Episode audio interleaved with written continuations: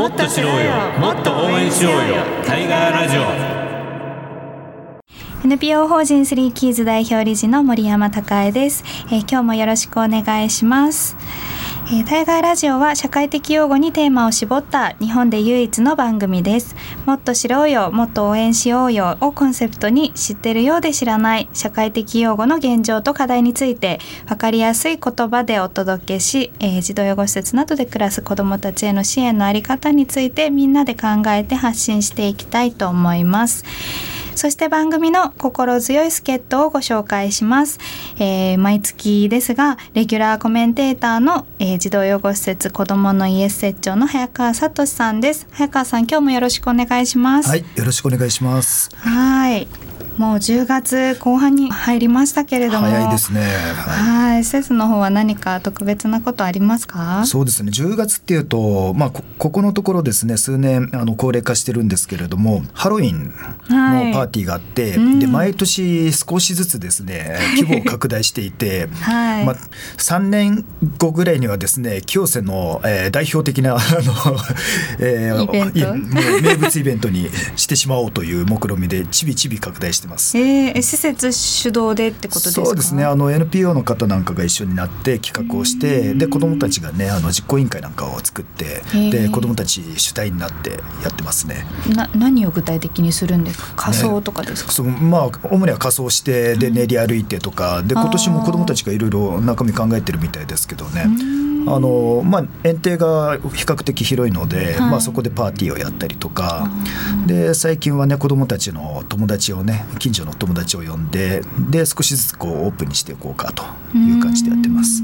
なかなかこう施設に行く機会も地域の方ないから、そういうのでもあるといいですね。たまにねそういうお祭りでもないとねなかなか足を運んでいただける機会っていうのもないと思うので、うん、なんかいいハロウィンの活用の仕方ですね。そうですね。なるほどわかりました。はいということで、えこの番組では児童養護施設で暮らす子どもたちや職員の皆さんからのお便りやメッセージもお待ちしています。メッセージは FM ニス東京のホームページのバナーからお願いします。またツイッターも受付中です。ツイッターはハッシュタグシャープ 842FM をつけてつぶやいてくださいね。それではタイガーラジオ今日もスタートいたします。日曜の午後リラックスして1時間お付き合いください。この番組は NPO 法人タイガーマスク基金の提供でお送りいたします。タイガーマスク基金は社会的養護が必要な子ども若者に支援を行い社会で活躍する人材を育成するとともにこの問題の根本解決を図ることを目的とする NPO です。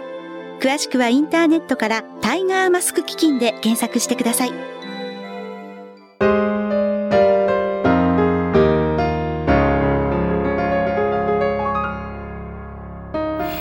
ラジオ FM 西東京からお届けしています。ここからはタイガーディクショナリーとかく難しい社会的用語に関する用語を分かりやすく解説するコーナーです。解説は早川さんにお願いしています、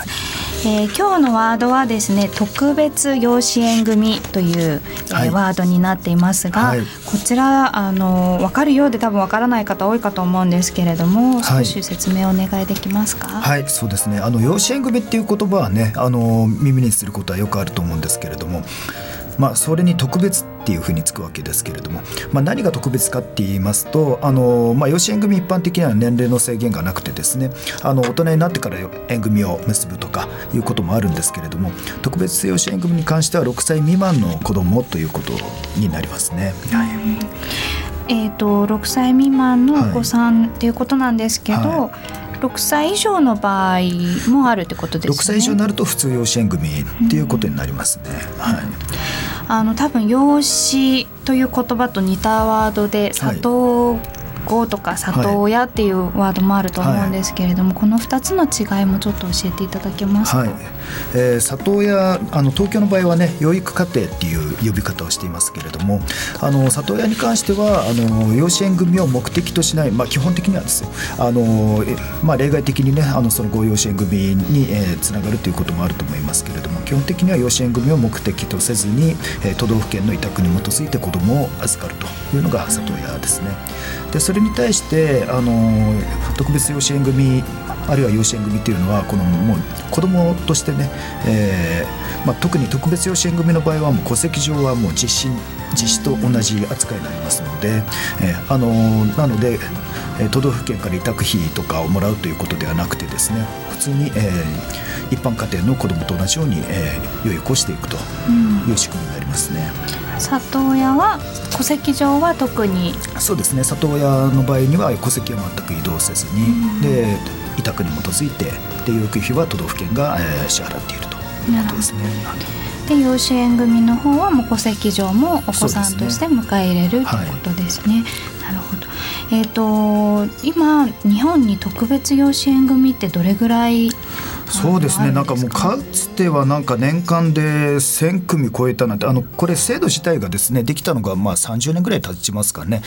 あの養子縁組制度そのものはもう昔からこれあるんですけれども特別養子縁組に関してはまあまだ比較的新しい制度で。で、まあ、出来たての時はね私もちょっと聞いてるのは年間に1,000組を超えて縁組がされたなんていうこともあの聞いたことがありますけれども。今はあの、まあ、3400組とか23年前は500件を超えたかなと思いますけれども、まあ、感覚的にはまだまだあの認知されていないというかあんまり知られてないかなっていう気がしますね。はい子供で言ったらもう1%も全然満たないような数しかいないってことですよね。里子さんの方はどういう状況ですか？はい、特別養子縁組の場合はあの、まあ、何らかの理由でですね親があの、まあ、実子を育てられない一緒に養育できないということが契機になっていますので、まあ、中には望まない妊娠、まあ、中にはというか望まない妊娠の場合は多いと思いますけれどもで、まあ、そういったことで、えーあるいはですね妊娠したんだけれどもあのもう言ってみれば人工妊娠中絶ができない時期になってしまって育てられないけれども、えー中絶することもできないといったことで相談があってで縁組に結びつくといったこともあるようですね。なるほど。はい。この似たようでにあのちょっと違うその里親制度と特別養子縁組制度が、はい。こう分かれてる理由とかどういう形でこう使い分けじゃないですけれども、例えばこう両方とも虐待とか親が育てられないっていうところは一緒だと思うんですけれども、どういったこうまあ、大きな違いはですね里親制度の場合はあの児童養護施設と同じで、まあ、いわゆる社会的養護ということで、えーまあ、都道府県の委託に基づいてですね、えー受けるわけなんですけれどもこの場合はもともとの生みの親ですね実子実親実親ですねとの関係は、まあ、一定継続するわけですねあの中にはね途絶えちゃうということもありますけれども制度的には親との関係は継続するんですけれども。ただ特別養子縁組の場合は、まあ、基本的にはですねあの、まあ、戸籍上はもう実親との関係なくなると。あの元の親の子供ではなくなって、えーえーその養子縁組をした先の家庭の子供になるっていう、まあ、戸籍上はそういった形になるというところでなのでおそらくですねこれ、まあ、近年はですね愛知方式とかって言ってあのもう赤ちゃんのうちからですねあのダイレクトに、えー養子に養子縁組先に出すって言ったことがね行われているようなところもあるんですけれども、まあ、東京も含めて大半のところはあのもう赤ちゃんの時からすぐに養子縁組に行くというよりはですね数の上で言うと、まあ、圧倒的に、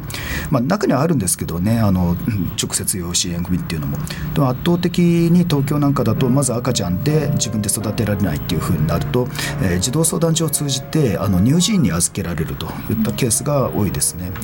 で乳児院に預かってもらう中であの、まあ、元の親との交流なんかもしながらあとは児相が介入してケースワークをしながらですね、えー親元に帰れるんであれば返す。で返せないんであれば様子を見ながらで、まあ、試験的にですね養育してもらうとかっていうことも含めてで養子縁組を検討していくといったことになるので、まあ、要するに自分でなかなか育てられないけどでもなかなか子供を手放すのはね、えー抵抗があるという親が多いので、まあ、そこでちょっと慎重に取り組まれることが多いかなと思いますね。なるほど。そうするとまあ里親制度っていうのはどちらかというと一時預かり的な意味合いがまあ、強い、一時預かりというか、まあ、あの乳児児童養護施設の方が一時預かりに近いですね。で里親の方があの比較的長くあの預かるという意向で預かる場合が多いんですけれども、ただやっぱりあの里親にしてもじ施設にしてもですね社会的養護の場合は実の親があの、まあ、経済的にね、えーちょっと、えー状況が改善してでやっぱり自分で引き取って育てたいって言った時に家庭復帰が可能っていうことになりますけれども、特別養子縁組っていうことになるともう基本的には家庭に戻らないっていうこともありますよね。だからその辺で若干あのハードルが高く、えー実親からするとですね、えーハードルを高く感じるかもしれないですね。うん。なるほど、はいえーこの養子縁組制度っていうのはどちらかというとこう日本っていうよりはそれこそまあ、あのブラッド・ピットとか、はいあの そういったあのイメージの方が強いかなと思うんですけど、うん。海外とこう日本での違いみたいなのはまあ、これもね制度がもういろいろ文化も違うし制度も違うので一概に比べるっていうこともできないんですけどね。あのーただね日本でもあの血縁者がね子供を引き取ってで育てるとかっていうことはあの実際はよくあるのはあるんですよね。でただそれが海外だと里親として血縁者が引き取っても里親として認定されてる場合も結構あアメリカなんかでも半数ぐらいはねあの血縁ありの里親がいるんですけれども日本の場合は血縁者が引き取っても、うん、あの戸籍そのまんまで例えば親戚のおじさんおばさんとかねじいちゃんばあちゃんが育てていてもこの場合には里親として認定されないとか、うん。制度としてあるんですけれどもね親族里親ってでもめったに使われてなかったり知られていなかったりっていうところでねなかなかちょっと複雑で比べるのは難しいんですけれどもだからよくね日本はあの文化的にね、えーよその家の子を預かるっていうのはあの文化的に馴染まないっていうようなことが言われることもあるんですけど親族とかどちらかというと日本の場合は血縁遅延血縁でね見ていくっていうところがあるので全く他人の子を預かるっていうのはもしかしたらハードルが高いかもしれないですけれどもそれでも親戚とかね地域の中で子供を預かるっていう文化は日本も実はあるのはあるんだと思うんですね。ただそれがなかなかこの養子縁組とか里親とかそういったあの制度の仕組みに乗っかっていってないかなと思います。なるほど日本は結構じゃあ制度としてっていうよりはこう、あはい。当たり前のこう地域の中でっていう感じなんですか？割とインフォーマルな私的な中で対応してるっていうことが実は多いのかなと思いますね。で今後ですね、あのただこれまずですね特別養子縁組に関しても今日、まあ、ゲストのね、えーロングトモコさんからいろいろ実態のところねお話聞けるかと思うんですけど、あのまあもちろんいろいろ課題もあるわけなんですけれどもただやっぱり私は一つはね、あのまず知っていただくと。うん。うん、この特別養子縁組っていうこと自体が本当にあまりにも知られていなくてですね。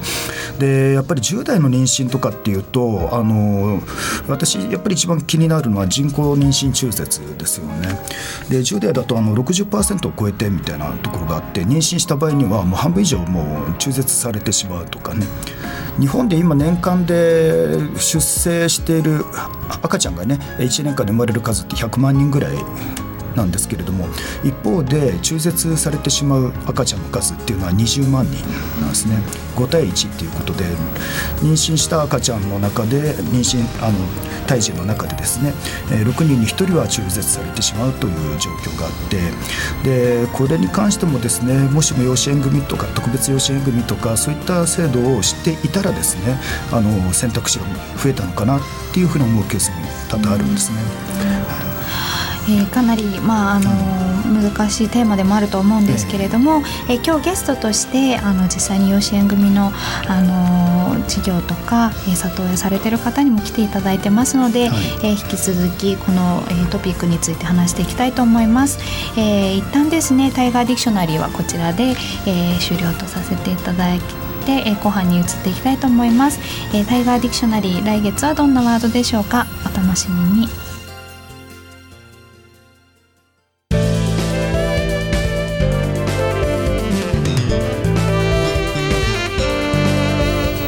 ラジオ FM 西東京からお届けしています。ここからはタイガーマスクの友のコーナー。社会的用語についてさまざまな思いを持って活動されている方々をゲストにお迎えするコーナーです。今月のゲストは一般社団法人ベアホープロングともこさんに来ていただいています、えー、ロングともこさんよろしくお願いします。えー、この一般社団法人ベアホープというあの活動についてあの先ほど特別養子縁組の話もあったんですけれども、えー、少し活動のご紹介をお願いしてもよろしいですか？はいありがとうございます。あの私たちできて今3年目のグループなんですけれどもえ一般社団法人ですけど非営利型ということで NPO として活動しています。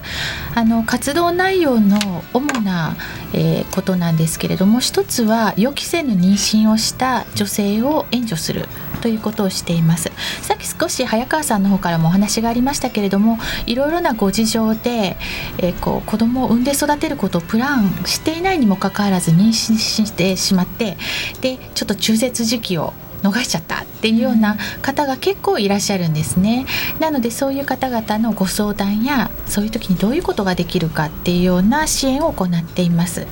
で2つ目は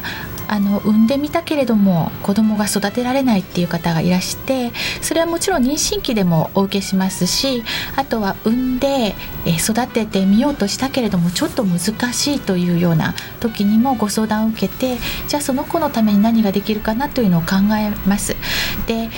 その中でまどうしても育てられないあるいは客観的に見てもこの子供はあのこのお母さんには養育してもらうのは無理だろうというような状態になった時に、えー、私たちがお手伝いをして養子縁組をするということをしています。で3つ目なんですけれどももちろんあの子どもの命人生に関わることなのでどなたにでもこうどうぞっていうふうに養育をお願いするわけにいきませんよね。うん、なのであの親御さんたちにもどういうお子さんなのかとか法律的に養子縁組とはどういうことなのかっていうのを研修して本当に自分はそういう養子ってさっきに早川さんもおっしゃってましたけれども養育する親になりたいのかどうか養子になりたいのかどうかというのをきちんと吟味してもらいあの裁判所の目から見てもこの親御さんにこの子供を預けても大丈夫だなっていうふうになればそこにお子さんを連れするのでそのための研修とかトレーニングも行っています。なるほど、はい。えーと、この予期せぬ妊娠っていうことで先ほどもあったんですけれどもあの10代が多いのかなという印象を受けたんですけど預ける方っていうのはどういう方が多いんですか？そうですね。あの確かに10代も少なくないですが20代前半もかなり多くて特に多いのは年齢で分けるよりもどちらかというと経済状態で分けた方が分かりやすいかなと思うんですが貧困の女性が多いです。中にはあのホームレスの方もいらして私たちのところにいらっしゃる方はホームレスの女性はかなり割合的には多いと思っていただけたらいいかなと思います。女性のホームレスの方ってねなかなかあの目につきにくいじゃないですか。あの、ね、路上で生活して、ね、目に見えやすい人あのホームレスの方って団体男性だったりしますよね。どういった生活をされてる方が多いんですか？あそうなんですね。あのおっしゃる通り女性がなんか路上でゴロゴロしてるってあんまり、うん、あのご覧にならないと思うんですけれども女性のホームレスっていうのは路上でゴロゴロしているわけではなくてネットカフェとか、うん、あるいはホテルとかあるいは風俗でお金を稼いでいるので夜路上にいることがないとか、っていうような特徴があります。でその中でお金がない時だけ公園で寝てたりっていうような感じなので本当にあの見つけるのが難しいというかこちら側から支援の手を差し伸べるのが困難なのが特徴です。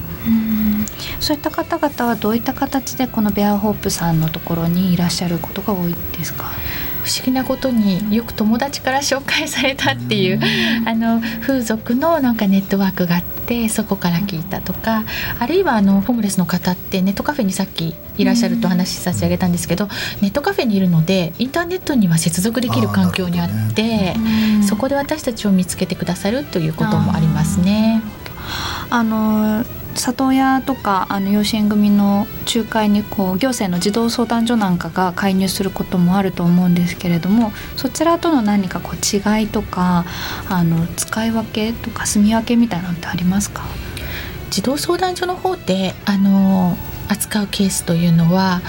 もうちょっとどちらかというと虐待防止の方に近くてこう親御さんが子どもを虐待しているとかあるいはそういう傾向が非常に強いということがすでに行政の窓口で分かっていて、そういうお子さんをあらかじめ保護するというようなことが行われていますけれども、私たちのまあクライアントさんとお呼びするんですけどクライアントさんはどちらかというと行政が嫌いで、あのものすごく緊急性が高いわけではないけれども、えー、だらだらとなんとなく行政も病院も嫌あるいはこう自分が風俗していることを知られたくないとかって言って、ちょっとこうつながることを先延ばししていたためにニッチもサッチもいかなくなってしまって行政に言うと怒られるから民間に行こうかなっていうような、ちょっとなんかそう選んで民間をあの民間のところに来るっていうような方が多いですね。なかなか児童相談所ってね一般の方がね頼るのは本当に敷居が高いかなと思いますよね。でね場合によってはもうそれは虐待ですよとかね、うん、えー、そういった形でこうレッテルを貼られてしまうようなね気がもうもちろんね児相もねもう少しあの丁寧な対応はあのやってると思うんですけれどもねあの民間一般の人からしてみたらやっぱり民間の方が頼りやすいっていう部分はあるかもしれないですね。そうですねよくあの怒られるから行きたくないっていう方は、うん、いらっしゃるけどあの怒られはしないかなと思うんですけどね。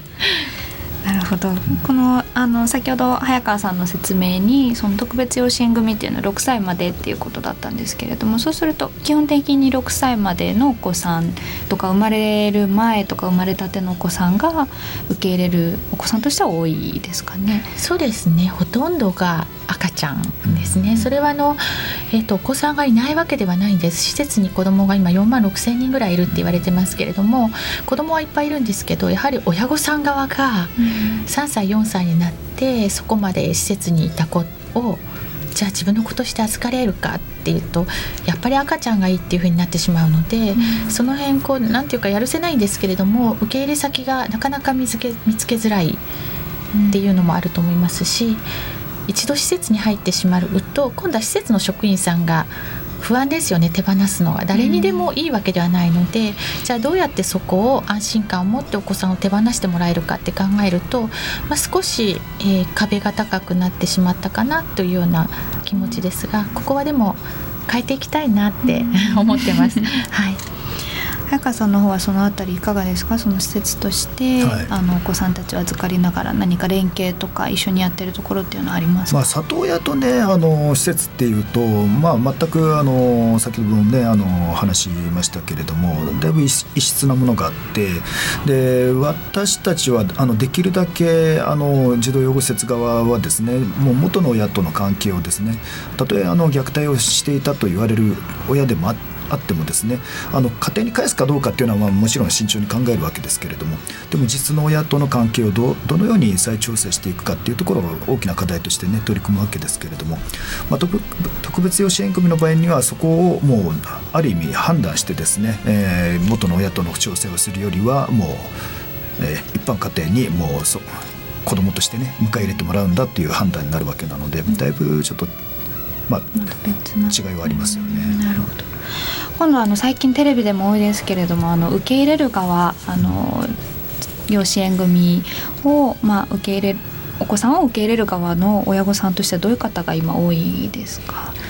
？99.9%があの1人目2人目にかかわらず不妊治療をなさっている方、あるいは不妊の方ですね。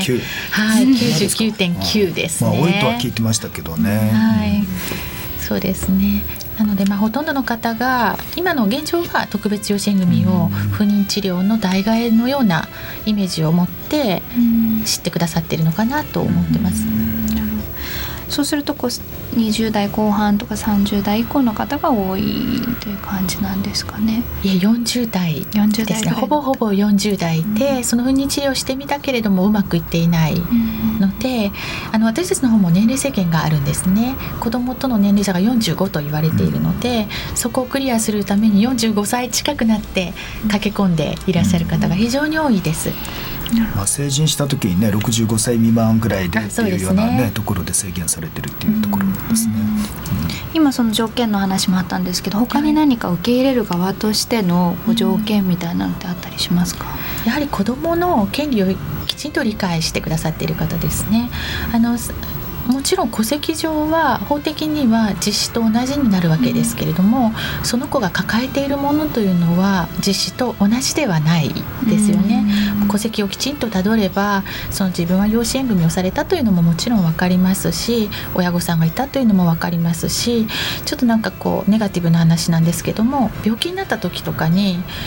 親だったらもしかしたら自分の骨髄を移植できるかもっていうような時にも、うん、もちろん血がつながっていないのでその可能性は非常に低いとなると、まあ、産んでくれたお母さんとの関係をどうするかとかそういうところをきちんと理解してくださらないとやはり両親として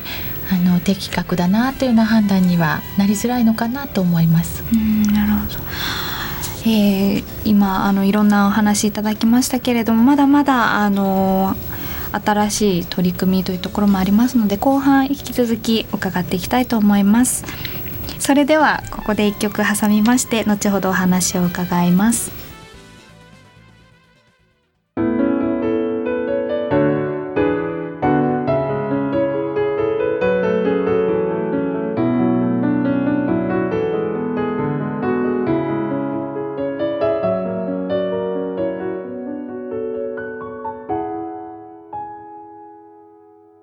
では引き続き本日のゲスト一般社団法人ベアホープのロングさんに、えー、お話を伺っていきたいと思います、えー、前半いろんなお話伺いましたけれどもあのー、まあ、大変なことも多いんじゃないかなって率直に思ったんですが例えばこうお預かりする家庭とかもしくはお預けする、えー、方とかでこう途中でやめられたいとか、うん、トラブルとかそういったことって何かありますか、うん、あの確かにあのお子さん一人に関わることなので全くトラブルというかね難しいことが起きないということはないです。あの一番あの皆さんの両親さんになる方の懸念というのは実親さんが気持ちを途中で変えることですよね。子供をこう委託って私たち言うんですけど子供新しい家族になるお家に連れて行った後、えー、申し立てを裁判所にしてそこから6ヶ月間が試験養育期間といって本当に育ててる親御さんがこの子供を養育したいのかどうか、うん、っていうようなことあるいは親として十分な素質を持っているかどうかっていうようなものを、えー、チェックする期間があるんですね。でそれはあの裁判所や児童相談所が私たちもですけども入ってチェックしていくわけですけどもその間実親さんって気持ちを変えてあやっぱりやめた。特別養子縁組やめるって言ってもいいことになっているので、まあ、その間ずっと親御さんになる方は緊張して、ね、あのいつ返せって言われるかなっていうようなそういうストレスはどうしてもあると思います。なのであのもう心から根っこのとこからこの全てのプロセスは自分たちが子供が欲しいからで、まあ、もちろんそこもあるでしょうけれどもそれがあの第一義的な理由ではなくてお家が必要な子供にお家がないから自分たちのお家を提供するんだというところをもう心の根っこのところからきちんと理解してくださらないとかなり過酷なプロセスになるんじゃないかなと思います。なので私たちとしてはまずそこをきちんと理解していただけるように精一杯あのいろんな、えー、研修をしたりトレーニングをしたりというところを気をつけてやるようにしてます。その6ヶ月間のプロセスっていうのはあの妊娠期から始まるんですか、それとも出産後から、あそうですね。お家に行ってからですね。試験養育なのでその親御さんになる方の養育を見る期間なんですよね、えー、一方でその親御さん受け入れた側からやっぱりお返ししたいみたいなあのお話ってそれこそあったりするんですかね？あの私たちの団体でそういうケースがあったことはないんですけれども時々聞く話ではあります。なのでそこを避けるために本当にどんな子でもえー、育ててみたらあれと思うことがねもちろんその試験用期間じゃなくても出てくることはあるのでどんな子でも本当に受け入れてくださるかどうかっていうのは、あの団体側にとっては非常に重要なポイントだと思います。なんか一時テレビで見た時にこう障害がない子を希望するとか、そう受け入れ側がいろいろ要望を申し立てることもあるって聞いたことがあるんですけれどもそういったことも実際結構あるもんですか？あかなり障害に関してはかなりあります。あの障害に関してもどんな子でも受け入れますという方はほぼほぼいらっしゃらないですね、うん、何百人にお会いしてきて本当に過去に1人2人いらっしゃったかなっていうぐらいです。なるほどまあ、その辺の、ね、課題になるとあの、まあ、養育里親ですねに関しても同じような状況があって、うん、先ほどロングさんの99.9%ねあの養子縁組の場合にはあの希望されてる、えー、親御さんはあの不妊治療がうまくいかなくてというようなお話もありましたけど、あの養育里親さんに関してもそういった、ね、方が、まあ、非常に多くて、まあ、それ自体ねあのいい悪いということではないんですけれどもただやっぱりあの子どものために先ほど言われたね子どものためめの制度というよりはどちらかというと子どもが、えー、子どもに恵まれなかった大人のための制度というような側面がちょっと、えー、色濃く出てしまう部分があってですね。その辺の課題っていうのは養育里親とまあえー、通じるところがあるのかなと思いますけれどね。あのロングさんご自身もね養育家庭あの東京では養育家庭って言ってますけれども、あのイコール養育里親ですね、えー、を、えー、やってらっしゃってでご自身のねお子さんもいながら、えー、そういったこともしているというところで、えー、だいぶご苦労とか、えー、問題意識とかあるんじゃないかなと思うんですけれども。はい。ですかその辺は？い。あのご苦労はですね日々感じています。あの実子二人に、あの里子ちゃんが2人いるのでまあ仲良くしてても喧嘩しててもうるさくて仕方ないんですけれども あと山積みのねちょっとこう雨が続く日なんか山積みの洗濯物を見てちょっとため息が出ますけれども、そういうまあ日々の家事的なものはともかく、えー、っと養育里親の大変さというのはやはり子どもが、え自分の子でないというところですよね。親御さんがいてそれだけではなくて、まあ、基本的にはなんですけれども親御さんが子どもの養育ができる状態になったらその親御さんのところに自分のところで育ててる子を返すっていう、うん、その、えー育ててる時にあなたが大きくなった時さとかあの高校に行ったらああいう制服になるんだよねとかちょっと未来の話が非常にしづらいということと、あと受け入れた子どもがえー、一般家庭で育っていないということも非常に大きな課題です。あの一番下の子はかなりちっちゃい年齢で来て1歳半の時に来たので、うん、えー、幼里子としてはかなり年齢が低い方なんですね。もう赤ちゃんと同じように考えられるんですけど何しろ家で育ったことがないので子供用のえあ子供用のお部屋にいたわけですね。おむつの子供のお部屋に、なので大人のトイレを見たことがなかったんです。乳児院から、ね、乳児院からですね、はい、はい、なのでうちに来た時にトイレを見ても要点ですよね。これ押したら水が流れるっていうので 毎日便器の中に座って、えー、水を流して楽しんでましたけれども。プール感覚。プール感覚です。まあまあじゃあやったみたいな。なのであのあとはカーテンに前にぶら下がって全部破いてしまったりとか料理をしている姿を見たことがないので料理をし始めると怒るんですね。食べたくって。なのでそういう1歳半ですでにそれだけの課題が山積みだったので、まあ、大きくなったらなったでまた違う課題で受け入れる側は大変な思いはするのかなと思います。もう一人のお子さんはもう少し大きくなってから。はいそうですね、えー、あの乳児院ではなくて児童養護施設からとか。あえっ、ー、と一時保護所からなんですけれども、はい、はい、なのでまた子どもによってねあのバックグラウンドが違うのもなかなか難しいかなと思いますが、えー、ただやはり子供ってもうかもうこんなもん本当なんか陳腐に聞こえてしまうかもしれないんですけどかけがえのない存在で彼らが世の中で育つ上でのあの家庭の意義っていうのをすごく自分の子供を育ててて感じたんですね。でうちの子たちがっていうのはまあ実施が私たちの家ではなくて違う場所で育っていたらどうなったかって考えた時にその施設は悪い場所ではないんです。ただやっぱり家庭と違う部分もあるのでそこを経験するということをさせてあげられるのであれば短期間でも養育里をやる養育里親をやる意義があるのかなと思ってお引き受けはしたんですけれどもあの大変ですけどすごく大変です。でもあの後悔は全くしてないです。そういった意味で言うとね育里親さんでも先ほど言ったようにあの不妊治療うまくいかずにね。で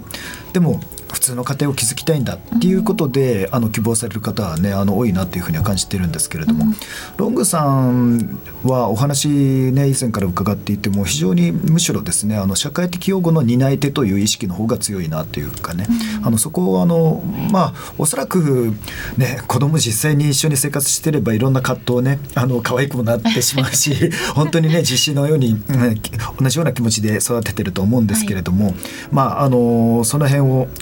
ね、すごく意識されながらやってらっしゃるかなっていうふうには思うんですけれども、うん、一般の養育里親さんとかあるいは、えー、特別養子縁組を希望される、えー、方に対してですねもうこう思いというか、伝えたいこととかあれば、うん、ぜひ。あの私自身もやはり親がいる子供を育てるということを自分の中できちんと消化できるようになるのに少し時間が必要だったんですね。聞いてあそういう考え方があるんだ。あ OK とはもちろんならないわけでそれをどうにか自分なりに一生懸命消化をして今こう皆さんに私はこうですと言えるようになっているのでギリギリになって考え始めるのではなくてこういう制度があるのだというのを早いうちです。あの早いうちっていうのはもう大学生とか高校生ぐらいのうちから知っていただいて自分が結婚して家庭を作った時にそこの選択肢が自分たち夫婦の中にあるのかどうかっていうような意識を持って生活してくだされば少し日本全体の空気が変わるのかなと思うんですね。あの私たち養子縁組の方なんですけど海外のご夫婦が結構申し込みをしてくださるんです。日本在住の海外のご夫婦ですね。そうすると結婚前に話し合ったっていう方が非常に多くてあの結婚したら自分があの子供に恵まれようが恵まれなかろうか養子縁組しようと決めていたのでって申込書に書いてあるので、まあ、その辺が少し日本人のご夫婦とは、えー、考え方が違うのかなと思いますがこれから変わっていってくれると子どもたちのために非常に嬉しいなと思います。だそういう意味では本当にね今早くって言われましたけどね本当に例えばもう中学生ぐらいになったらねあの公教育の場でねロングさんみたいな方がね行って生徒たち相手にね講演されてもいいのかなと思いますよね。ね。呼んでください。喋りますよ。えー、ちょっと最後になってくるんですけれども今後の何かこう一番の目標みたいなのってありますか？ロングさん自身の。あ目標は、えー、できるだけ多くの家庭が必要な子どもたちが家庭で育つことができるために、うん、えー、ありとあらゆることをするという、うん、ことですね。何かこう聞いてる皆さんとか私たちにできるこれこれぜひやってほしいみたいなのがもしあればぜひお願いします。そうですね。あのいろんな方に話していただきたいんです。で話す時に不妊だから紹介しようかなという方が今でも非常に多いんですけどそうではなくて養育経験がある方にもう一人、社会の子供を育てませんかっていうような、あのイメージでお子さんがいる方にぜひ話していただきたいと思いますし学校等の PTA とかでも呼んでいただけるようであればあのお話しする機会を与えてくださったら非常に嬉しいです。はい、ということで、えー、まだまだ話し足りないところではあるんですけれども、えー以上タイガーマスクの友のコーナーでした、えー、タイガーラジオでもですね引き続きこのテーマについて発信していけたらと思っております。タイガーマスク基金では児童養護施設などを出て4年生大学に進学した子どもたちを応援する進学サポーターシステムを作っています。関心のある方はタイガーマスク基金のホームページでチェックしてみてください。タイガーマスク基金は社会的養護が必要な子ども・若者に支援を行い、社会で活躍する人材を育成するとともに、この問題の根本解決を図ることを目的とする NPO です。詳しくはインターネットからタイガーマスク基金で検索してください。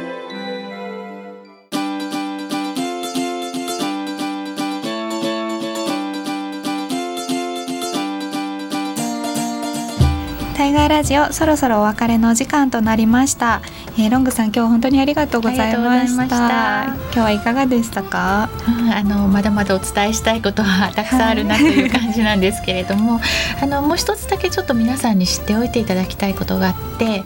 あの番組の一番最初の方で早川さんが中絶のお話をしてくださいましたよね。でまだまだ日本では例えばこう親御さんに中絶を強制されていたりする方がすごく多くてそういう相談も日々入るんです。で周りの人たちがその中絶をせずに産んだ子が、えー、養子縁組をすると決めた時に非常になんかこう責任放棄したような養育の、責めるような言葉を言われることが多いんですでもほとんどの方はものすごく悩まれて子どものために、えー、良い家庭で育った方がいいからと言ってもう非常に辛い決断をなさって養子縁組をされる方もあの私たちとは非常に多いんですね。なのでそういうところで産んだ勇気と手放した勇気をそれも子供のために命がけで産んだ子を手放したそのお母さんたちの勇気をきちんと、うん、えー、知って認めてで、まあ、できれば応援してあげるようなそういうような社会になるといいなと思います。また受け入れた親御さんもそのよく養育里親とか養子縁組とかできないっていう方がいらっしゃるんですけども理由が子どもの人生に責任を持てないとおっしゃるんですね。で確かにそうなんです。あの子供がどう育つかを全責任を親が持ってと言われたら私たち子育てできなくなりますよね。なのでその、えー、よくこんな子養育できるよねとかあんなことをしてる子供を養育するしたのは親の責任だよねっていうふうに、まあ、短絡的に責めるのではなくてやはりかなり厳しい環境で育ってきた子たち、うん、あの例えて言うなら周りの子たちがみんなバンジージャンプで飛んでいて自分も一緒に飛んだらバンジーのロープがプチって切れちゃったようなそういう子たちが施設に保護されていてそういう子たちが養子縁組に行ったり、え、養育里親宅に行くわけなんです。っていうことは自分はここに住んでいてここで生きていて安全なんだろうかと日々子どもたち自身が非常に大きな葛藤の中で生活しているので、まあ、そういうところもあのそうご理解いただいてまたそういうこう養育してる親の ちょっとなかなかね思い通りに養育できないので、もちろんそれはもうそういうもんなんだっていうふうに、えー、理解して温かい目で 見守っていただけたらもう少し里親宅も増えるのかなっていうふうに思ってます、うん、えみんなで応援していきたいですね。あ嬉しいです。ありがとうございます あのまだあの迷われてる方とか、はい、ちょっと興味を持った方があの参加できるイベントがあるということなのでちょっと告知。あはい、ありがとうございます。えっ、と今月は養育里親月間ということで、え今月来月もうすでに始まっていますけれども、東京都で、えー、全市全区で、えー、養育家庭体験発表会ちょっと漢字がねいっぱい羅列 で覚えづらいんですけど養育家庭体験発表会という会が開かれています。私もこの辺りで言うと東久留米市でお話をさせていただきます。今日お話ししきれなかったいろんなこう養育家庭としての苦労や、えー、具体例やちょっと困ったり楽しかったりしたことを皆さんにお伝えできたらと思っているのでお時間のある方はぜひいらしてください、えー、日にちは11月10日。場所は東久留米市の市役所で10時からになります私以外にもあのお話しされる方もいらっしゃいますしこう DVD の上映とかがあって養育里や家庭の、